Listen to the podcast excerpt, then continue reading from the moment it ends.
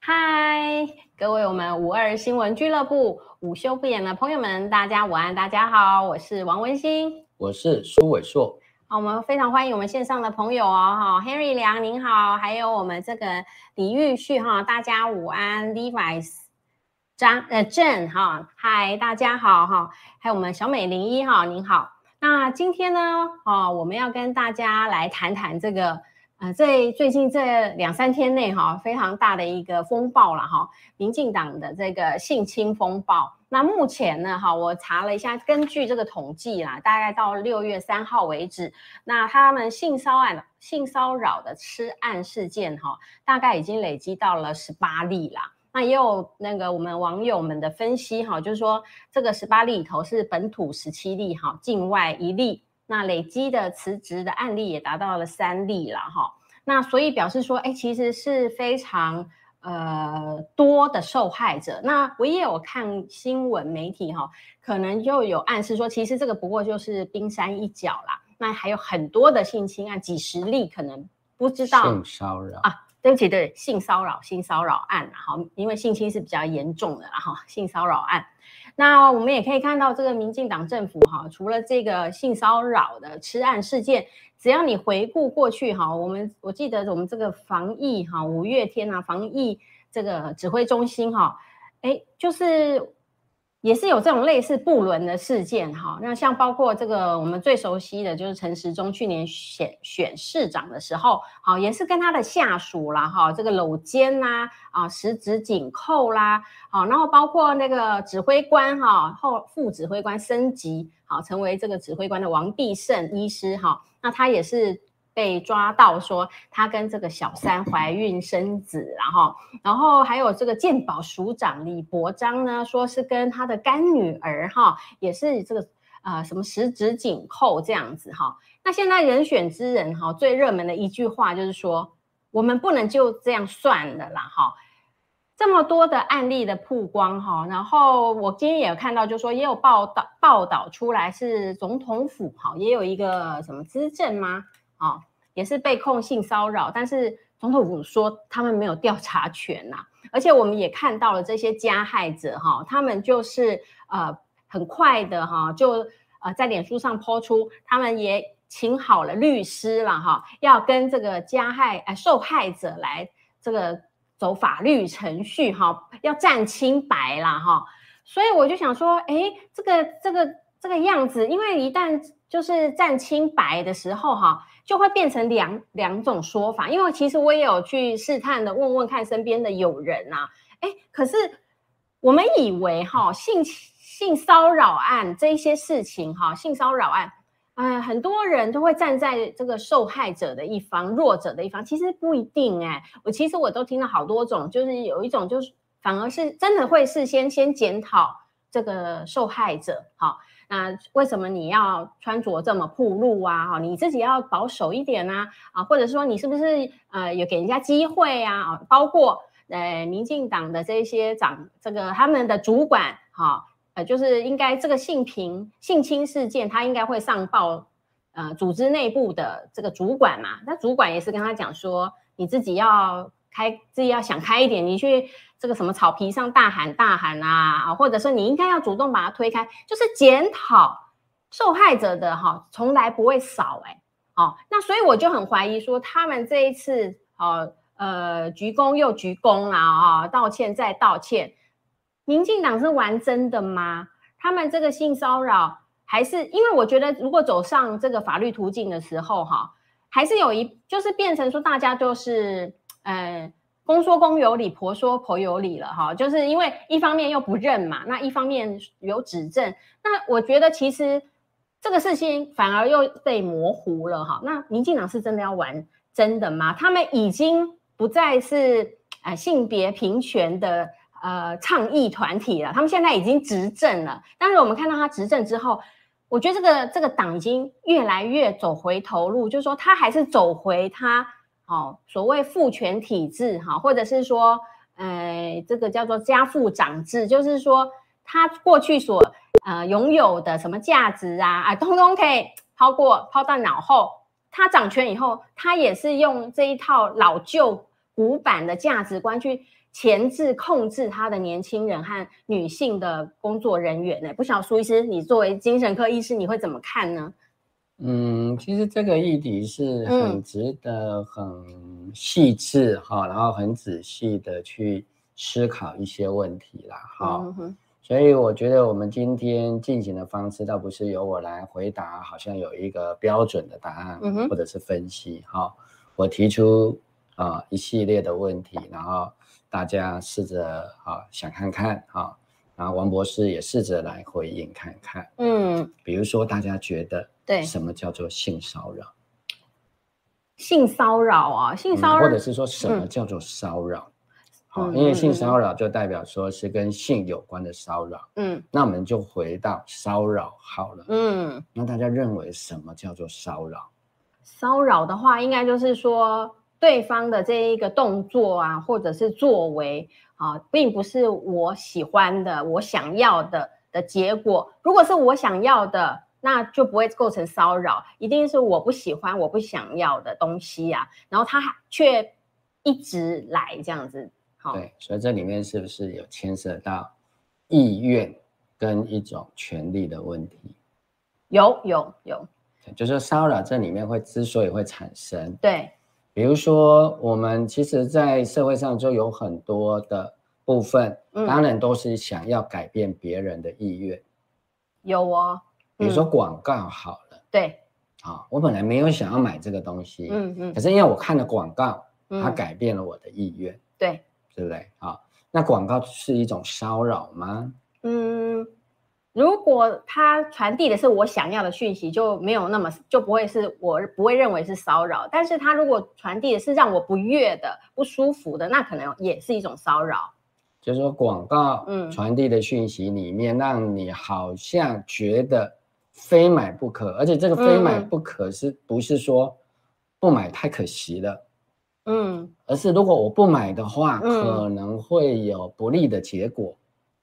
哦，也有这种广告，对不对？好、哦，给你一种压力，嗯嗯嗯，好像你不买这个，你就是不道德的，嗯嗯，啊、嗯哦，你不买这个，你就是没有同情心，嗯嗯，哦，有情绪勒索的，哎、哦，就是某种勒索嘛、嗯，那种勒索其实也都牵涉到一种就是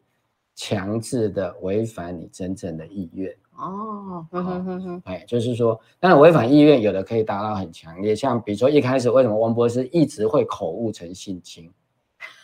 真的？为什么会口误成性侵、嗯？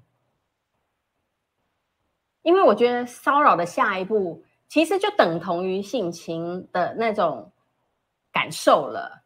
我的分析就是，嗯，其实你要讲的是，嗯，民进党的这一系列爆发的案件里面，除了性嗯骚扰之外、嗯，还有一个很强烈的叫做强制性的权利。对对对，啊、哦，就是。这个赖清德的回答最清楚哦，他怎么说啊？职场霸凌与性骚扰、嗯嗯、点点点。职场霸凌与性骚扰，他没有讲只是性骚扰啊、哦哦，所以我们要宣导平权，嗯、要去制止性骚扰。没有，赖清德讲的很清楚。嗯，职场，他还把职场霸凌放在前面。对，啊，我们回到第一个案例。对，啊，这所有的一系列的爆发出来的第一个案例是什么？太多了，我都 已经现任、啊、导演导演对，好，其实导演还不是真正的主角，没关系，王博士，我们先用你的印象，因为这个印象是最重要的。好，嗯、呃，你说性骚扰的第一例，我印象中好像是有一个导演，然后那个导演呢，当然就是有做出一些性骚的动作，但是进到内部的成熟的程序之后，我现在跑出来全部都是他是民进党的有利人士，他、呃、包山包海，好像还帮小英什么拍片，小英也有去他的婚礼，就是显然这个是。哎，老板的妈吉啦，那种感觉，哎，有点惹不起这样子。嗯，那接下来呢，还让你有些什么感觉，或者是你知道的片段？哎，我真的是金鱼 脑啊！那这个很短的记忆片段哦，哎，我有一点 大概，你是说他们性性骚扰的那个片段吗？就这整个事件，就是这一系列的啊，从民进党中央党部爆发出来的。嗯对啊，这个所谓的第一案里面，嗯哼嗯哼、啊，你还存留着哪些印象或者记忆？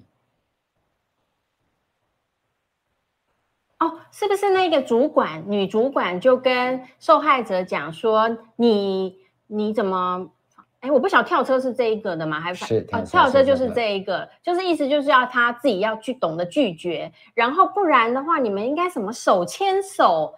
中午的时段，到我们党部外面的大草坪上大喊、大喊几句就好了，这样子啊，就可以缓解你的不舒服啦。就是感觉回应的方式跟我哦，我想起来，我的感受是说，这个女主管她虽然是一个生理女，就是她的身性别上是一个女性，但是她的口吻非常的男性。好、哦，就是她如果是被呃免免除这个。也啊，他、呃、是长的样子的话，其实你会觉得这个人的讲话跟以前那一些刻板的老古板的那一些老色男讲的话有什么不一样啊？啊，你们就是穿的太暴露，谁叫你要引诱我啊？你们自己不懂得排解，是不是？你心中还有这种，你应该要自己去排解排解这种。我感觉这个女主管其实她并不是真的心理女性，她在权力的位置上，她她讲出来的话就跟男性。得得到便宜还卖乖的那种男性的讲法一样啦，嗯，所以在这个案子里面啊，牵涉到性骚扰的部分，您的印象里面啊，嗯、因为我们都不是当事人，对，啊，也不是第一手啊有接触到当事人的哈，啊、对，而且我推测啊，嗯、因为我自己是没有看那个被害人的脸书，嗯，那我推测王博士也没有直接看被害人的脸书，嗯，好。都是透过新闻媒体报道，嗯，对，所以从你这里你看到的这个性骚扰的部分是哪一部分？我记得，哎，我觉得我竟然会被抹掉、欸，哎，我想不太起来媒体报道那个性骚扰的过程、欸，哎，你先回想跳车的事情好了，在车上吗？女主管不是斥责那个来对呃投诉或者是诉说委屈的，嗯、就是说，然后就被骂说，那当时你为什么不大叫？嗯,嗯嗯，你为什么不跳车？嗯、对对对，嗯，啊，当然我们知道是在高速公路上、欸，嗯嗯嗯、哦、好，当然这是这个就是这个案件被觉得最夸张的地方之一啦。对对、哦，好，所以你。你能够嗯，在你的头脑里面想象到的那样的一个性骚扰的场景会是什么样的情况？那当然就可能是咸猪手嘛，因为在密闭的空间里，嗯、包括他是在高速行驶的话，嗯、根本无处可逃啦。然后再加上说那个应该是，如果那个是那个导演的话，肯定是在那个职场上好像负责了一个大的案子，那工作人员是没办法呃。有什么可以做？你勾协跟他在什么协调？我觉得在那个车上里头，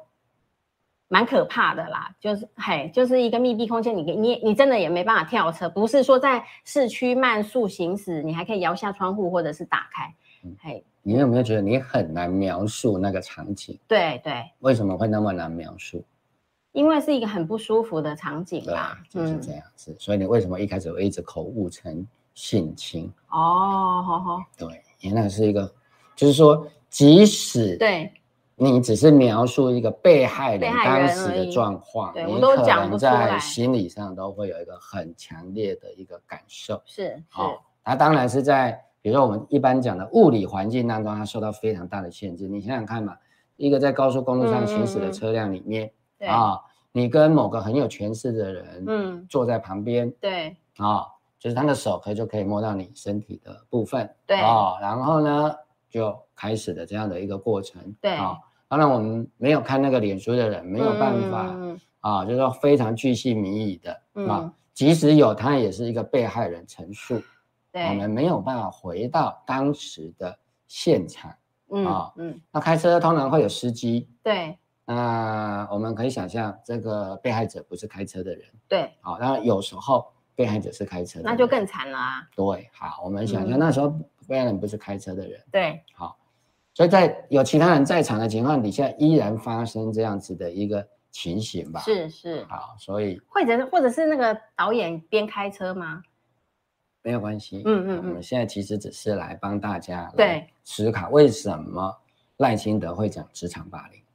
哦，好，那我们就回到职场的部分。好，好，好，好，事情发生过后，对哎，这位女党工对哦就告诉她的主管，对这个主管叫许家田，对，当时是妇女部的主任。是，当时这个许家田的在上一集就是担任副秘书长的林非凡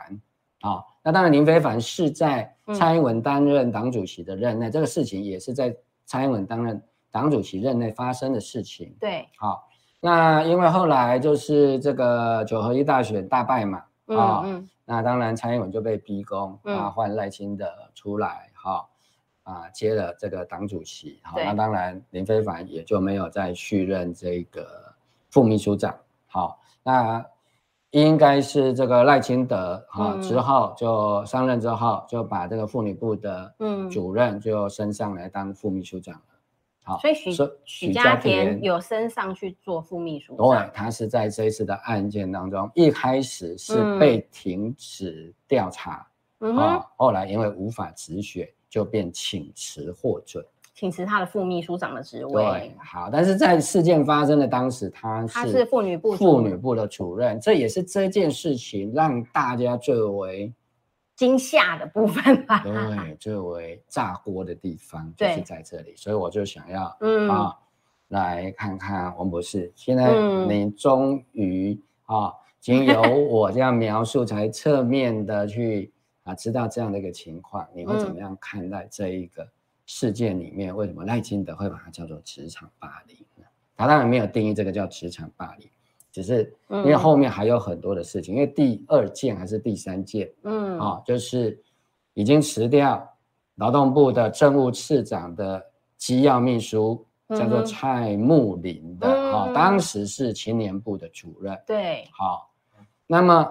同时也是都发生在中央党部嘛，因为这嗯两件都是发生在中央党部，然后都是有党工跟这个一级的主管，就对是这个部的主任啊，去对口头的表示对对，哦，他遭受到性骚扰。嗯，好、有的是职场的，啊，有的是嗯在其他的工作场合，对啊但基本上都是因为他们是党工的关系，嗯，啊，不是说啊我被我的朋友性骚扰，哦不是哦不是啊，嗯是他在担任这个工作的工过作关过系程里面哎的工作关系里面嗯，好、所以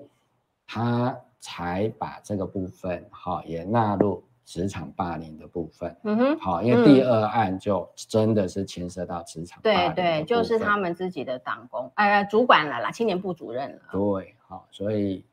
王博士不晓得嗯你怎么看这些交杂着职场霸凌跟性骚扰申诉的问题？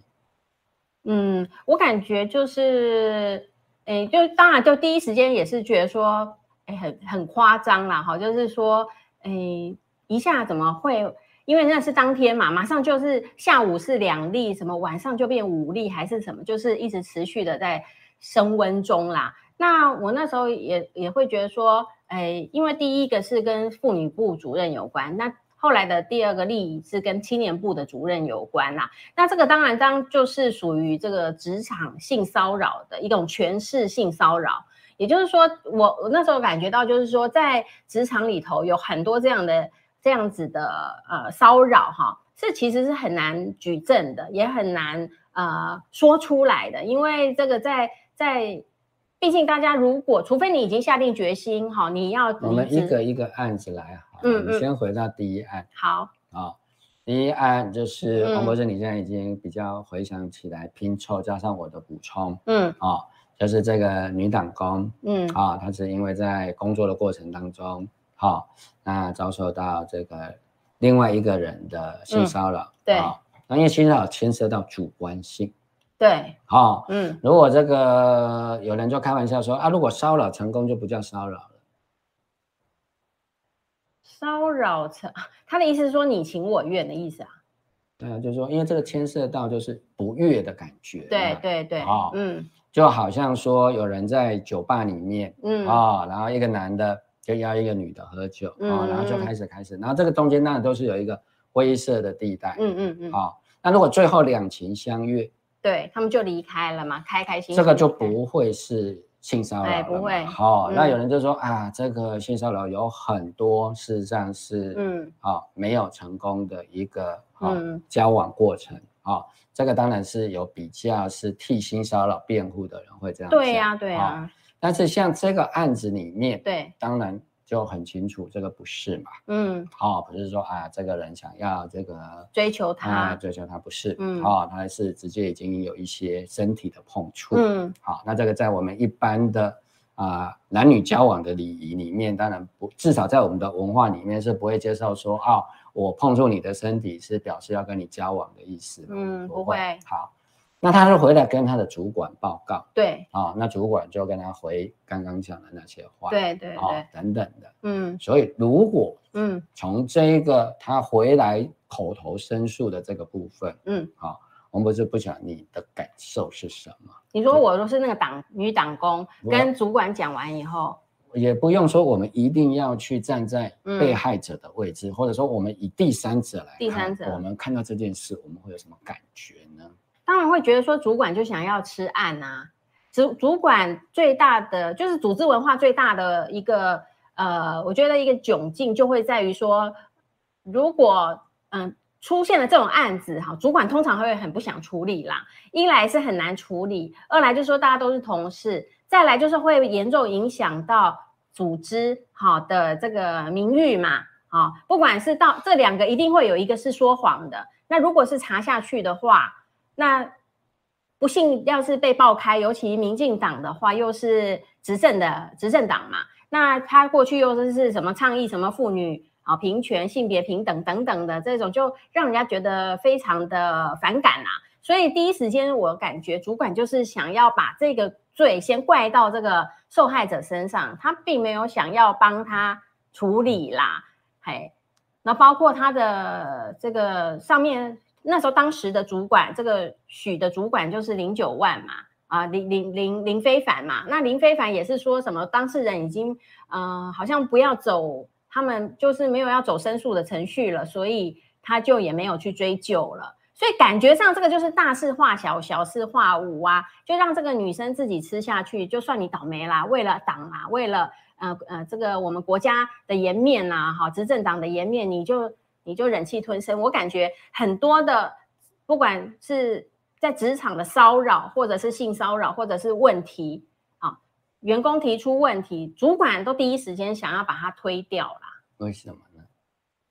嗯，哎，第一个就是对主管颜面无光啊，因为等于是主主管会觉得说，他的上司会觉得这个主管哈、没有领导能力啊，会造成麻烦啊。要是呃，就如果好好的走呃申诉程序的话，那就显然你这个组织里头怎么那么多事情，别家单位都没问题，就你们家单位有问题，那就是你你这个主管反而会有问题啦。我觉得主管可能也会害怕自己未来的仕途的发展。好，那当然是在我任内不要有这种问题是最好的啊。为什么？啊，嗯按照程序来处理性骚扰的主管，嗯，他反而会升迁不利呢，或者是被认为工作不利，嗯，或者是领导无方呢？我我嗯，对啊，这个真的是很值得， 很值得思考。为什么我们就会觉得好像他们就理所当然这样觉得，我们也不去探究说为什么他们就不敢往再往上报啦？哦，为什么哟、嗯，当然就是说，台湾是不是就是如果说是浅碟的呃文化，就是说大家只有只看表面，就是说如果这个事情在我的单位里头爆发了，我是主管的话，那可能第一时间我揣摩可能会觉得说，大家可能会不明就里的会以为说，长官会说你这个人怎么那么不会办事。好，别的单位都没问题，就是我的单位有问题。对，这你刚刚提过。可对是为什么在处理性骚扰的时嗯候，会觉得你的单位的员工受到性骚扰嗯是你主管的问题？你这个案子是这样嘛？对听起来啊这个党工是在妇女部服对务嗯，啊、然后他出去工作的时候遭受性骚扰，对然后按照程序，他当哦然回来跟自己的主管好、申诉嘛。嗯好，那请问为什么？哦好，嗯高举着进步大旗的对民进党，那我相信在国民党、在民众党可能都会有嗯类多少似对的案件，因为性骚扰的受害者，他没有说啊，因为你是民进党，他才给你性骚扰啊，不啊会你是国民党就不给你性骚扰吗？嗯，不会啊，嗯不是这。样的情况，也不是说啊，男生就不会受性骚扰啊，嗯嗯啊，女生才会，受性骚扰啊，嗯哼哼，不会，嘛？好好，对，可是为什么？嗯啊，当时啊，我们只是来思考说，这后面其实有一些嗯，啊无意识在运作哦啊，，就是说很难讲出来，对不对？对，对，因为这里面有一些无意识在运作，我们哦就是希望慢慢让啊，我们今天题目嗯讲的，让二零二四啊的无意识里面嗯，啊，他们在怎么对话里面，对，我们先看看有没有能够浮现多少出来。好，对，但是我不要，我们不要嗯那么一、一下子就戳到那里，因为戳到那里无意识就会缩回去了。哦，是，啊，因为我们太用意识了对，啊，无意识就会缩起来。是，好，我们就放松一点，我好，们一个一个来想嗯啊。，为什么不？为什么？为什么妇女？部的主任觉得自己的女性的员工受到性骚扰，他觉得那么生气，而且气的是什么呢？他在气谁？他在气什么？哦，生气就是一种焦虑嘛，一种挫一种折挫挫折嘛。折到底他的焦虑挫折是什么？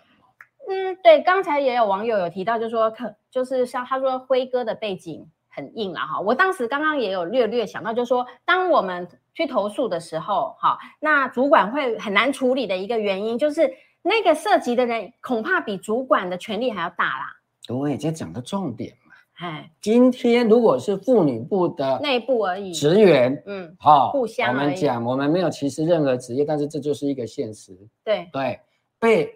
承揽外包中央党部清洁工作的嗯，啊、派遣的工作员骚扰，那会处理起来会不会有什么不一样？哎，应该不会吧？因为那个是外会来不会有不一样？有会哎，肯定不一样。对，哪里不一样？第一个就是说，比如说这是一个外包商，啊，就是跟党的关系，除非这个是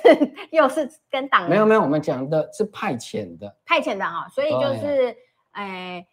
不是党找他的朋友的，哎绝对不会是富二代跟正二大代去去做去说啊，我要来体验社会，我们先把这个排除掉。好，没有，他就就是真的哈啊、很一般的社好，会或上。者他来修修这个，他也没有党，籍，他也对不是国民国民党、民众党来来卧底的，大家不要想的那么复杂。我们好就是讲一个很一般的状况，因为现在一嗯嗯般的这样的机构啊，把自己的清洁工作外包，对，然后外包公司就去这个劳力派遣公司，啊，要求派遣一位来，对这个是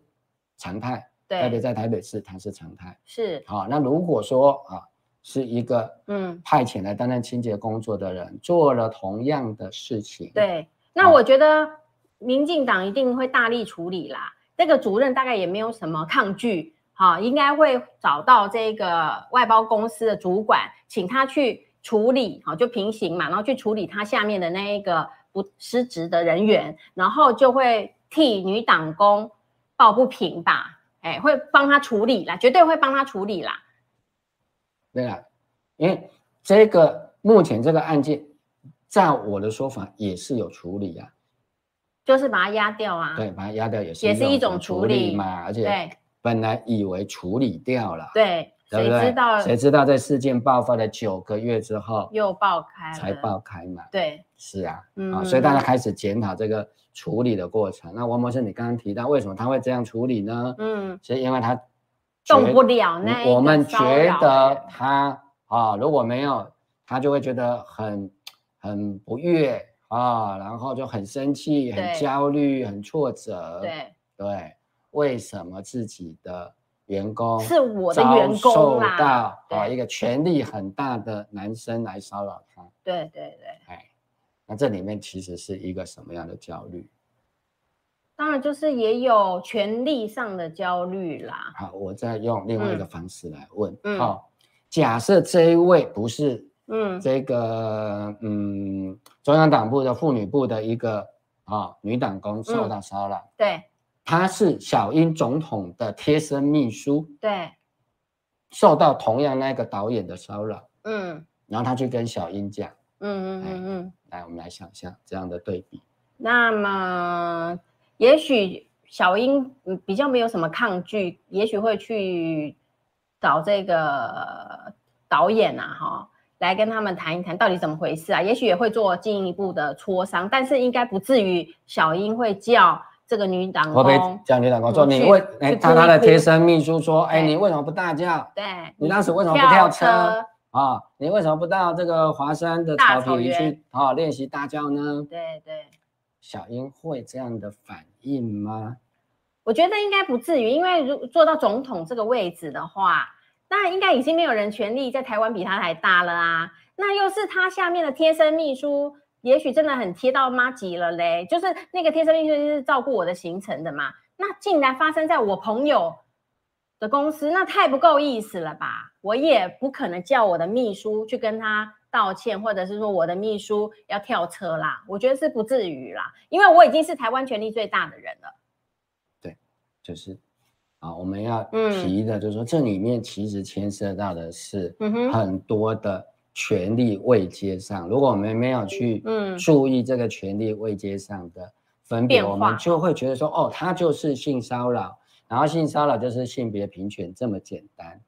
可是恐怕在这里面的嗯因素不是只牵涉到性别，或者是所谓的性权利的平衡而已，嗯不是身体自主权的问题。对，是诠释的问题，对，是诠释性骚扰的诠释啦，对，嗯嗯哎嗯就是那个导演本身的 power 很大跟那个被骚扰者的 power，很小，嗯或者是被骚扰者的所属的老板的 power 也很小，的差距，对对对，对不对？是如果今天是赖清德的嗯啊家人嗯被这个导演性骚扰呢，嗯嗯，因为他是副总统嘛，然后赖清德说跳：“车你为什么不叫？你为什么不跳车？不你就可能去华山草坪叫一叫就好。”不可能会这样子吗？不可能，对不会对吧哦不会不会，他已他是副总统，若是他的家人，他怎么会忍气吞声？就比如说，我们还是从这个案子，嗯好，我们没有要针对任何人哈，嗯包括这个案子里面被牵涉到的人，我们只是嗯举他做例子。嗯假设今天坐在车子里的，嗯并不是当时的妇女部的党工，嗯而是小英的贴身秘书，嗯，而且还权力很大喽，对，好、可以代表小英的，嗯或者她就是赖清德的一个女性的家属，嗯，当天发生的事情会不会不一样？会会， 我就会回王去博士就非常肯定了，啊我就会回去来打。报告了啊，对不对？跟我的赖赖副哎赖副总统，他等于是我们的亲属嘛，那或者是是小英总统是我我的主子哎、我就会回去打报告了，还让他叫我跳车吗？不可能啦，而且我的主管绝对不会叫我跳车我啦。是说，再请大家去想对一想，如果坐在身边的嗯，人的身份不一样，当天那个导演的手对，会不会放在不同哦的地方？那也会不一样，因为他如果知道这个是小英的贴身秘书，他是可以回去打报告，这个是赖父的亲属，他绝对不敢越举，也不敢造次的啦。他还希望扒着这一个，说不定下次还有生意可以做，所以这完全不一样的反应。所以这里面其实我觉嗯得赖清德真的是比较敏感的抓到一个关键点。嗯好、这里面其实牵涉到的事实上是嗯一种权势骚扰的问题。没在错在日本，他们就把这个叫做日本没有职场霸凌的这个这个字眼，哦，哈他哈，们把它叫做职权骚扰。职权骚扰，哈对，哈那职权骚扰当然包含职权性骚扰。嗯啊，日本为了法律上面去追究，当然对是有好有坏啦，哈，是但是至少这样子在走司法的认定上面比较能够啊去认定，比较嗯不会产生一些争议。对好对，这里面它是把它叫做啊职权，职权就是我们讲的权势的意思，就是利用你的权势去对进行骚扰。对，好，那有的骚扰是跟性有关，嗯，但有的骚扰并没有，就比嗯较像我们讲的霸凌。对对，嗯哼哼，的确，所以这一个部分，好、当然就是为什么赖清德就会讲说啊，职权啊，职场霸霸凌，凌好、其实是职权霸凌了哈、跟性骚扰的问题，哈、嗯那党要好好的去面对啊，嗯怎么处理啊，等点点之类的。那目前为止还没有嘛，意思说还现在调查当中嘛，嗯对哦对对好，那刚王博士有提到一个嗯部分来讲，就是说，对在性骚扰的受害者，因为这个受害者一定牵涉到对主观的感觉，啊，是一定是不舒服的对啊。如果被骚扰的很不舒服，那就不叫骚扰了对啊。就像我去脚底按摩的时候，对，这个按摩师傅给我按的很痛，哎很痛，但是痛的很舒服。对，我不会，我不会说他按我的脚是对我骚扰啊，不会，对，因为那个就是啊，我希望得到的一个服务。对，好、所以这里面一定有违反意愿跟违反预期啊，以嗯及嗯嗯，有不舒服的感觉的部分。对那问题是在于说，那接下来，好、刚刚我们不是有提到嘛，嗯他们可能就是啊、看起来被指控的有至少有两个，就是说他已经委委任律师了，对然后要进行司法的诉讼，对，要占清白。是，好，那这里面当然就会牵涉到一个非常大的难题啊哈，啊、啊，那民进党这样还要不要调查下去？哦，你说他们已经走法律程序了，宣宣称要走法对律对程序，，那那民进党本身要不要再自己要不要再查调查下去？嗯，这个哎，我是觉得应该要调查啦。如果一个正常的、应合理、理想的组织要调查，但是我不晓得是不是有用法律程序可以把他们隔开啊？就是说啊，因为加害人已经有请律我们今师天纯了，粹都是谈感觉就好。对对，要不要调查下去？你那哦感觉上要不要调查下去？以以我身为女性，我是希望他继续调查下去啊。但是组织文化可能就说啊，他们已经走法律程序了啦，所以你感觉在担心，你对希望对继续调查下去，但是你感觉可啊能你会有一不了个了你一之。个很担心的感觉。，对对，好，对，所以这当然是牵涉到后面的政治处理，因为它现在已经嗯变成一个政治风暴对，啊，然后这个负向的声量一定会跑出来。嗯，好、那负向声量里面当然有一个牵涉到很大的问题，就是说对于民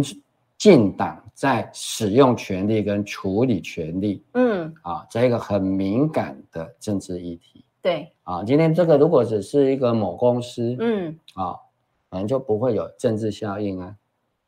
不会，啊，假设这个是发生在台积电呢，对呀、啊，或者是嗯发生在什么一般的公司里啊面、大同电锅公司啊，嗯会有这样的效应吗？不会啦，不会会。对啊他，因说为他赖是清德，你要出来负责是执台政党积的电关跟系大同公司里面的啊呃呃性职骚场霸扰凌跟性骚扰问题啊没有嘛？没有，啊，当然就是因为它是一个政党的中央党部对啊，那这个中央党部最重要的是它是执政党，对呀、对对对好，今天它是执政党嗯啊，如果今天民进党还在野的话，也会受影响对，啊。那为什么它它会受影响？嗯嗯，那么就嗯牵涉到我们对民进党的期待嘛。好，那比如说，嗯，假设纯粹从期待，对，你会怎么期待民进党该怎么处理？嗯，期待嘛哈。那我当然会希望说，呃，在保护当事人的情形下，做这个把这个事情的始末都要调查清楚，那该认错的、该有涉犯刑法的，哦，都应该要去处理啦。那他又身为执政党，好、他甚至应该要用更严苛的角度去去呃督促他、鞭策他。当时的妇女部的主任，，对现在的副秘书长嗯嗯已经请辞获准了，对，接下来还要怎么处理呢？嗯，哦，你说政治上的吗？不管是啊政治上的，或者是说他就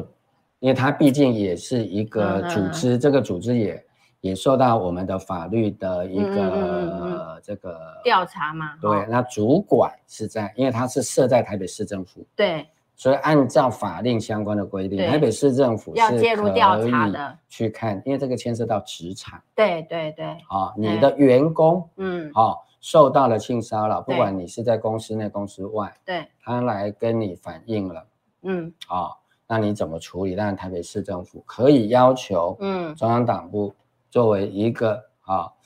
在台北发市声的机辖构内的一个机构，你要交一个报告给我台北市政府。对对对，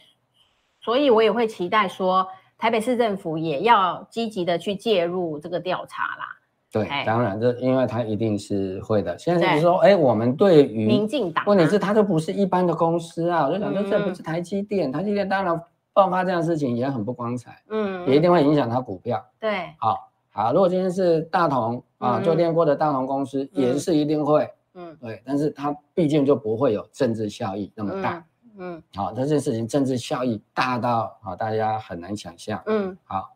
那问题就是在于说，因为接下来要嗯选总统了、对，哦，那总统是什么？对我的意义来讲，就对是全中华民国权力最大的人、啊。嗯嗯嗯，他哎，那我觉得那个三个党的总统参选人都应该要为性平的这个性骚扰事件表态啦，就是说他们要怎么来处理，好、就是就是比如说，呃，我知道像曾经想要立一个性，就是在立法院要立一个法啦，就是跟性骚扰有关的法，可是却被民进党背葛掉了。我觉得这些都应该要拿出来好好的讨论，就说民进党为什么。打着这一个性平的旗号，但是要处理性骚扰、性侵害的时候呢，就这就是我们这一期想要做的，就是对说这些其实都有人提出来，但是是其实我们必须要对很细致的、嗯很精致的来，慢慢的来想这个问题。嗯，哎，为什么他们会这么做？他们是谁？这件事情就是哦，你说加你害者会这样做哟？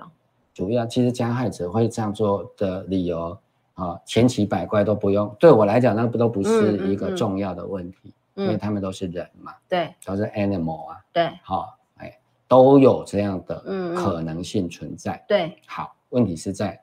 民进党的中央党部，嗯。哦，他们后续的处理才是那个问题所在。对对，因为好，那这样的话可能就就说，即使标举着最高的道德权利，嗯哦，其实这个对我来讲没不是什么太意外的事情，只是我嗯们必须去面对而已。嗯哦，我们知道在梵蒂冈嗯，哦，嗯长期以来困扰，而且他们也一直在处理的嗯性侵的问题。对对对，嗯好，神职人员的性侵的问题。嗯嗯好，所以我们回来来看这个，当然是很值得好好的去思考嗯问题在哪里，有没有法律？有法律，嗯有没有制度？有制度啊、有没有规定？有规定啊，都有啊。嗯嗯可是，一开始的时候，王博士你还是会想说，哎，这个主管嗯一定是因为他举报了之后啊、如果他就受理了，或者是叫这个员工来做一个书面的申诉了，嗯啊、就是他为什么那个时候那么生气，讲那样的话，嗯，一定是很生气，一定对是很焦虑，对一定是很挫折。我觉得还是要回到那个人性的部分。对，到底焦虑什么，挫折什么？因为他就是说他的下属面对到的一个人是他动不得的人啊，好，这个人可能是呃在组织里头啊，常年的文化就是只要是上面的人啊，谁都动不了他们，因为也许呃他们就是上面的关系非常的复杂，就算我这个主管在上报了。上面的人也会把他把他压下来，甚至会觉得是我不会处理，好，那我我可能曾经碰过几次钉子，我也学会了在组织里这种事情，啊、上报是没有用的，甚至会让单位的主管哈、或者比如说当时的到了这个副秘书长，甚至是到秘书长层级的人，都会觉得说我没有办法把这个事情搓掉吗？哦，我我会除此之外还有没有？那我也会担心我遭到报复吧，就是说我这么挺这个呃下属，那那等于是跟上层的人士，因为那个看起来这一个性侵的人，哎，性骚扰的人都是非常在党里头啊、哦、都有一定的位阶和权势的人，那那些人可能跟我的长官的关系都比我跟长官的关系还好。对，我们这刚刚讲的比较像是所有的团体都会遇到的。对，好、啊，这个是不可否认，当然都有，嗯，但还会不会有其他的？如果你把它考虑到，那是民进党的中央党部，它会不会有其他的挫折跟焦虑存在？哦、一定会啦，因为民进党的招牌那么亮那么大呀，如果这样子曝光了，什么样的招牌那么大，打着性。比如说女权至上啊，啊，就是女性的哈，要跟男性平权，还有性别间的平等嘛，他们就是很强调他们在性别多元上面也要平等啊。那当然，女权不外不能跟男，就是跟男权之间，好、啊、也是要平等的。这一种是他们一直以来打的招牌啦。好，那也在自己一个丢一个讯息，就是当时发生的时候是在陈时中选台北市长的时期，哦、因为九个月前嘛。对。那啊就跟陈时中那个偷窥案又很像啦，正好在那个那个马桶案之后不久。哦，因为马桶案的话，就是已经让台北市民哈或者媒体啊，其实就全网炸锅啦，就觉得说怎么会有人把这个恶心当有趣吧？好，那这一个应该对民进党台北市长他们最焦虑什么？他们最焦虑的是嗯台北市长会落选啊。对对对。You got the point 为什么他们那么焦虑？陈时中的落选，因为首都的权力资源非常的大，首都的首长接下来就会，因为那是民进党最接近台北市长的那一次吧？对，就是哦，彗星这么最接近台湾的那一次哦，结果竟然为了这个。马桶免治马桶的广告，对哇，已经可能要把布了。对对啊，对其实那个时候大概就已经确定会把布了啦。对对，好、哦、好，但是当然这个我们都事后之见。嗯、哦、嗯，如果是时序上来看起来其实我我跟王博士是很早就在其他的频道我们就讨论过，已经是不会的。对对对。那不管如何，刚好因为时间点放在那里。对对。所以你知道那个时候啊、哦，中央党部啊的压力来源是会落选。那个时候的压力是什么？会落选。他的焦虑是什么？会害民进党失去失去什么？台北市市长的机会。那是什么？那是一种权利呀、啊。权利。哎，那是一个失去权利的极大的恐惧。没错，而且那是台湾数一数二的权利了啦，对不对？而且是他们最靠近那个权利的机会，可是却因为免治马桶偷窥事件的文案。好，让大家看清楚，你们竟然容许这种广告。因为台北市长的下一步，嗯，一般来说，嗯，哦、特别是在总统民选之后，哦、对，就是总统了。对呀、啊，柯文哲就寻这个嘛，然后陈水扁也是嘛，对，哎，啊，如果陈时中当选台北市长，啊，做了八年之后，平步青云，啊下一步当然就是去选总统。对对对，哎，那我们现在也在选总统、啊，对，双北 现在。双北的市长也也有人参选了嘛，对不对？都参选了嘛。对对对。啊，一个是前任的啊，一个是现任的。啊哈，对对对，嗯嗯，好，所以所以是权，所以他焦虑是对于权力饥渴，然后受阻而产生的挫折。他已经拿到权力了。你说那个主任？那你讲权力的饥渴，好像他还没有拿到权力嘛？好，他已经拿到权力了。你说那个主任是吗？民进党。哦哦哦哦哦哦，我是想到你刚刚跟我讲是说那个主任啦。对，所以我现在就是要让你去想，那个主任他为什么有那么大的焦虑？不是他要选台北市长啊。对对，不是。也不是他要选总统啊。他会害民进党选不上啊，他,他会背负了这一个锅啦。对，如果让这件事情在他的呃处理下而曝光的话，那又更在。马桶案事件啊、呃，免治马桶案事件之后，那民进党的这个负面声量一定会高涨的啦。那这个主任必须要背负你让这个事件曝光的责任，那就是落选的责任也会算在你头上啊。对，这个是从负面上来讲是这样嗯嗯嗯嗯啊、嗯但是如果你往另外一面来看呢，你是说另外一面是指对象是谁？如民进果党这个是国民党的妇女啊部主任，我当然觉得说，对啦，你就是怕担责任啊但是对如果这是民进党的妇女部主任，对不起，我对两者有差别待遇。是啊我觉是得不会只是怕担责任。嗯，我我不太懂你的问题。我们已经拿到了，嗯，对，怎么可以让你，嗯，从中杀出个程咬金就对了，害了破了这一局啦。对，所以我觉得那不是一个官僚心态。王博士，你刚刚讲的比较是官僚心态，嗯，好，那个是国民党的党工，我嗯就会觉得官僚心态会很重。哦，你就说哎，这个乖乖的就对了，不要抱大事对化小不。要影响到我在对，党职的升迁。可是民进党，我告诉大家，你们要用不一样的方式嗯去嗯嗯看，嗯嗯嗯，它是。大家当然觉得它很世俗，但是不对要忘记了，它还是一个使命型的政党的、嗯的比例还是有的，哼嗯，对，所以还会那么生气，他会让啊而不他的是形说象破功，这而样不是说哦这样子啊，你被性骚扰真的是很可怜啊嗯哈、嗯嗯但是呢，你好好的想想看啦、啊，有没有更好的解决方式啊？啊，嗯要不要我来帮你啊？找这个导演，我们好好的来瞧一瞧啊，嗯一样可以保住我的官位啊嗯。嗯嗯为什么那么生气？气到是简直就是把这个女党工骂到，就是说嗯可能会精神崩溃。嗯嗯你为什么不跳车？你为什么不大叫？你如果不会叫，你就去练。为什么嗯这么的生气，这么的充满了情绪，这么的投入？好像不是只是在保护他的工作而已。哎，我觉得这个主任应应该也是参与全市运作的的一员嘛。那民进党未来的前途也关乎他的升迁，他会不会获取更大的权利呀、而且，如果这个党已经不能执政了，一切都晚了嘛。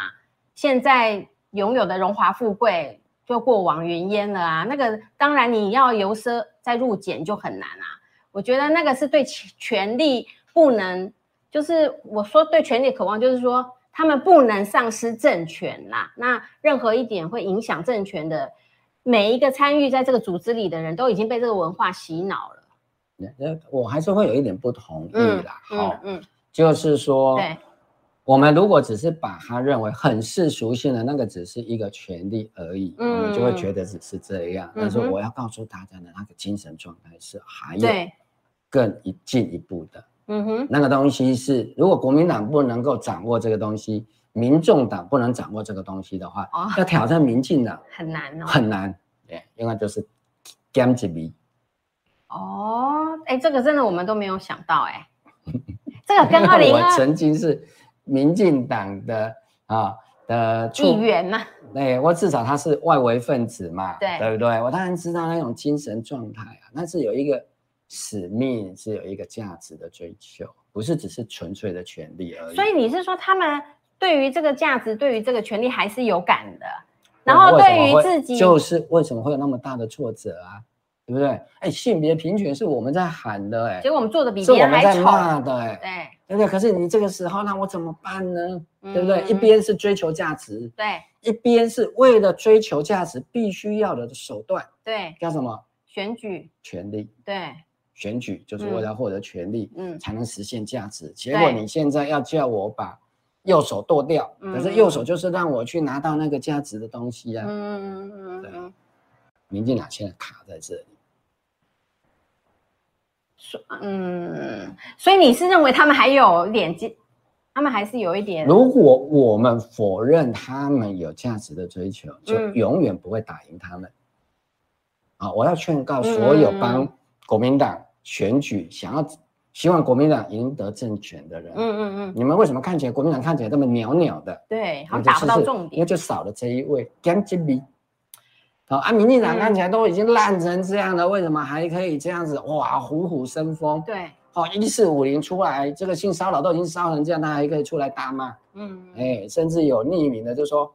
管他那么多，对不对？只要能够实现我的价值，嗯对不对？就算他是性侵犯，我也会投给他。嗯哼对不对哼，连这种言论都来了，对，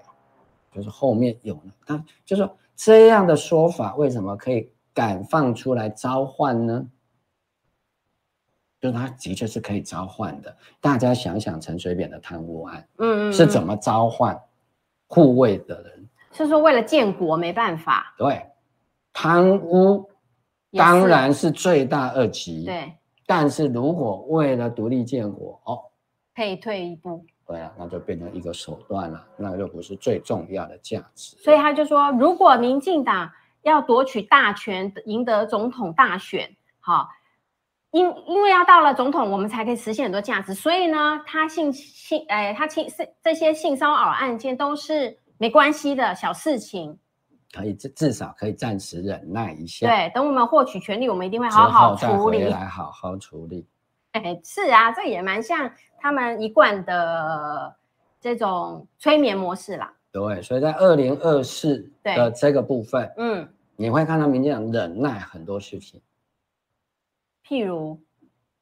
台独先不要讲，啊哈，为啊了赖清德对嘛，为什么对他台独金孙啊？对，他为什么现他在不现在讲都不台讲独了？嗯。为什么因为他要先学得到选票不啦。能把右手砍掉啊？右手嗯砍掉，我怎么去拿那个时钟剑？对如何掌握权柄啊？对，啊，对权柄，权柄这个字是要有一个柄，那你要有手才能握住那个权柄啊、嗯嗯嗯，宣称我是台湾之王啊，对对不对，对？啊、可是现在如果说叫我赖清德，就是说哦，嗯，我哪动算或者双波台湾斗笠，咔，右手就切断了，票就权柄就没有了，对，剩下什么都没有了。嗯嗯嗯对嗯，嗯哼，这样你才能够，大家才能够去知道，说我为什么跟王博士今天来提说，嗯这个事实上是二零二四的一个无意识对话的一个过程。你看民进党的整个操作跟他们嗯整个应对这个议题上面，事实上是这样子的。也就是说，他们为什么会爆发出很多这些跟性有关的话语？嗯哼，啊，比如他们的立法委员里面常常喜欢啊、嗯讲这些什么排泄543物啊啊、嗯嗯嗯生殖器官的等等的，对，其实都跟对这个权力的高度的焦渴望虑吗就是像刚刚王博士讲的高度的饥渴，以及对于权力的渴望啊、嗯的怕失去权力的焦虑是有关系的。哎，那请教一下，就是说，不你说敢说请教， 就是大家就聊聊就好。那我呃，我有点衔接不上，就是说哈，你说会爆出这么多的关于性性骚扰的案件，这些是如果我们是说这个是是跟无意识的运作有关的话，因为我们知道性也是权力的一种啦，哈、性也是权力的展现的一种。我会从反面的这样来讲，嗯解释民进党的现象。对对对，，你可以再多说啊因一点，为他们啊，至少在第一代的人，他们对的确是有些人是有理想的，是啊那是他们是也是是用一种理想把这些人抠在一起的，嗯不管这个嗯嗯理想啊，现在可能离已经现实变多成远只是啊欺骗的，但是对于被骗的人来讲，那个还是真的啊、对对，好，所以他们也不觉得自己被骗嘛，嗯，因为他们认为是真的就不会被骗，对，不不会觉得被骗。是，好，那么在这个理想要去实现的过程里面，必须要追逐权利对，啊、那他就知道了哦。权利是什么。权力很世俗啦，要用选举权去利换是啊最强的春药，啊，对对对，哎，对，所以在追求权利的过程里面，就会触发一种生理、心理的必然反应，嗯哼，对，哎，性欲就会高涨。没错没错，对美国总统也有这样的情形啦，对对，所以我们刚刚不是一直在分析对那个车子上发生的事情吗？嗯嗯嗯，这个男人如果是在车子上权力最大的人，他就很容易动手动脚。没错，哎，哦，如果这个上面另外一个女性她是权力那么大，嗯，有说不定是女性对男性动手动脚，但也是有因可为能，对女性跟男性本来在生理上性欲就有差别对，啊、哦嗯所以我们一般在爆发出来的事件里面都是男性对多，女性少一点是，啊、一方面当然女性有权利的女性本来就少对对啊、，哦那男性。有权利的比较多，加上他嗯生物上面的缺陷，当然就嗯更容易有这个方面的问题。嗯哼，那明显就是是在一路追求权权力力的的过过程程里面，啊、它的那个原始的冲动，包括性冲动，当然就很容易被激发出来。这不代表国民党不会对，啊、也不代表民众众党不没有会，，对因为权凡力事很平等。对如果你为了要去追求实现你的目标，你想要啊、甚至不择手段的去获得权利的过程里嗯面，会有这样的现象。会诱发出那个最原初的冲动啦。那性欲啊、食欲都是我们最原始的冲动，就对了。对那我觉得，那现在因为就提到说这个跟二零二四会有关，那你也提到说国民党、民众党必须要在野的人要认清这一点。那我们要怎么样去反制啊？因为看起来民进党爆，就算纵使爆发了这十几起哈，然后要处理也是寻求啊法律占清白来解决啦哈。那看也顶多就是他们的副呃副秘书长嘛哈，那个主那个原来那个妇女部主任下台了啊、哦那还会我们就是说在野的人还有什么样的方法去制衡他们，或者说我们又可以呃用什么样的舆论压力去迫使这一波的，比如说性平的这个在台湾能够彻底的实现呢？其实性平跟所有的平都一样，嗯啊对，对它基本上它就是需要一个权力的平衡嗯哼，啊、如果当女性总是弱势对，啊、男性总是强势的时候，嗯，你说要这个男性都不动手动脚的比也蛮例难不啊是对零，对，但是它的比例就不会太高。嗯，哦嗯但是如果说好，女性也获得了相当的权利哦，就比如说你说有现在有几个人敢去性骚扰蔡英文的，不可能，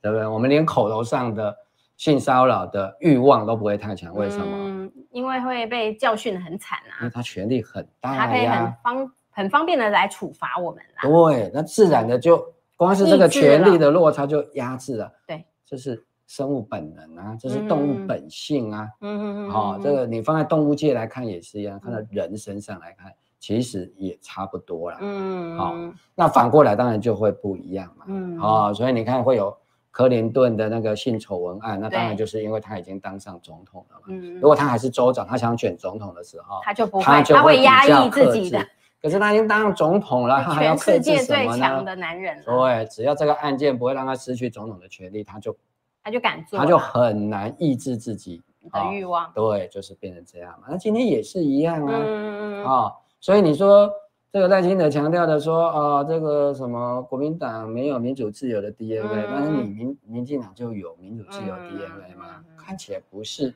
对 DNA 的问题，而是去创造出一个人为的环境。对，一个制度啦，对，民主自由靠的不是 DNA，是靠着一个我们共同的共识，然后把它变成一个政治的共同目标，然后对甚至把它立法，嗯，而且立法之后还要去执行，然后对甚至到最后变成一个文化对对对，嘛啊、你在不同的文化里面，这种所谓性骚扰的这个案件的多寡嗯，跟处理的态度一定会有差啊、所以就可以看到，嗯连民进党的中央党部这个高举着性平大旗的对啊、民进党，它还没有成为一种文化，还没有，整个台湾也嗯没有办法接受啊、哦，除非你跟许家鼎有不同的理解。嗯，如果哦当时就爆发了处理的这个案子，难道对陈时中的选情是一个很正面的吗？就说、嗯嗯你看我们民进党中央党部还哦敢处理坦坦荡荡处理哦对，所以我们陈时中哦就选情一路对上升。嗯如果是这样，许家庭应该就会用别的处理方式，除非他判断有问题。嗯，或者是上面的压力呀，上上面的人那判断也一，样是判断啊，对，对就是判断说这个东西就是对陈志忠选情不不利利嘛，嗯，好，我按章执行对选情不利对，是他们的判断，对，那这个判断跟我们台湾的政治文化是相同还是不同？以目前来看，相同啦，啊相同嘛，因为你这个案子爆发出来，现在你嗯，赖清德的网络的附身量多呢，还是正身量多？也是附身量嘛，是影响啊到啦，对啊，我已嗯经把这个副秘书长都请辞获准了，还不能止血，还不能止血，嗯就表示说，哎、的确这个案子啊，当然是吃案是一个大问题，就是说对民进党你有权利之后你是会吃案的，对，然后我让你继续掌握权力的时候，太危险了，我们其其他他受到冤屈的呢，那更难伸张了啦。对，所以我才说这个无意识的焦虑里面，为什么大家会爆发出来？嗯哼哼哼，好、像我们今天一直没有时间要讲，而且我也有看到一个网络截图，这对个是一位嗯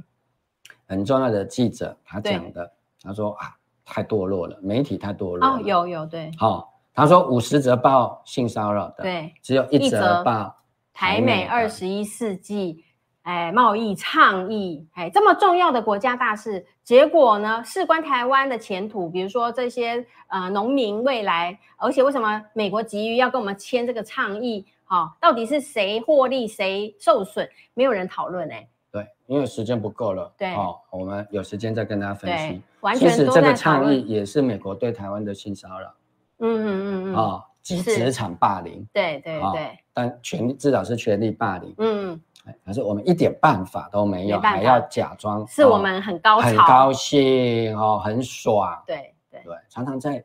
性骚扰的受害者，如果有那种权力关系不对等的时候啊、像这个能讲出来的，都还算是对啊、比较权力稍微比较可以有破口的时候可以对跑出来。如果在权力更紧密的情况底下，没有爆出来，并不表示他就一定是 OK 的，可嗯能他是连讲掀都不开能都不讲能讲，没有对机对会讲，而且还要装的很热议，对非常的高兴，没因为错性骚扰的认定就是你只要说你很爽，那就不成立啦。对对对哦，所以这个嗯就是当然最为让大家所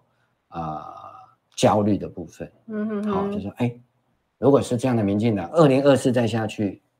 啊、那我们这些小老百姓受到各式的权势骚扰，是不是也要显得很高兴呢？是是，所以今天哈非常高兴，我们啊、呃线上朋友哈非常热烈的参与啦。我想，因为涉及的就是人最本能的这个部分哈，那也是最隐晦的这个部分，那又在高举性平大旗的民进党的中央党部发声哈。当然就会让大家更觉得哈，民进党就是口号治国啦哈。呃，等到他获得权力以后，说做出来的比哈他过去批判的人还要更更加的恶劣，好、这个是大家非常气好、而且非常炸锅的原因啊、好那当然我们就觉得说，哎。台湾不能走回头路了哈，不管是在性别平等啊，或者是在言论自由，哈，我觉得真的是唯一怎么样，也是只有政党轮替是唯一一条路，因为唯有这样的情形下，才可能谈到刚才苏医师所说的这个党跟党的权力的平衡才会稍微制衡，因为你现在民进党就是一党独大嘛，那别的小党根本是没连第二的国民党都没办法。那如果今天是换在野党来执政的话，我相信民进党绝对是一个非常好的在野党。他一定会好好的一分一毫哈，一丝一滴哈，都会帮我们监督到底的。那个时候，大家所期盼的各种的弊案啊，啊、各种的性骚扰啊，好、各种的这个呃人权问题啦，可一定可以在民进党在野监督的情形下哈，真相大白啦。好，所以这就是为什么我们哈觉得，呃，今天也会为苏医师也觉得可以来跟大家细细来谈这个潜意识运作的问题哈，就是民进党对于权力的焦虑的问题哈，还有就是台湾我们作为台湾人的主人呐、哈，台湾的主人我们要怎么样决定台湾的前前前途也。在于我们的态度和我们的坚持。好，那今天谢谢大家线上的收听收看哈、那我们就下周同一时间哈，别忘了要加入我们五二的会员，才能让这样的优质频道继续的为台湾来发声哦。谢谢大家，拜拜。拜拜。